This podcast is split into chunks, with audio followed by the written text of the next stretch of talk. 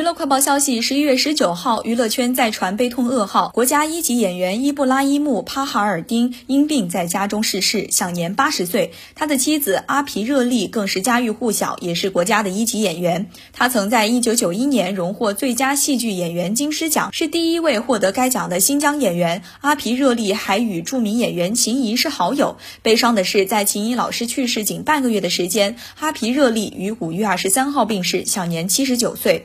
他的离去令人无比的悲伤。没想到，仅仅半年，伊布拉伊木也离开了，夫妻俩可以在另一个世界团聚了。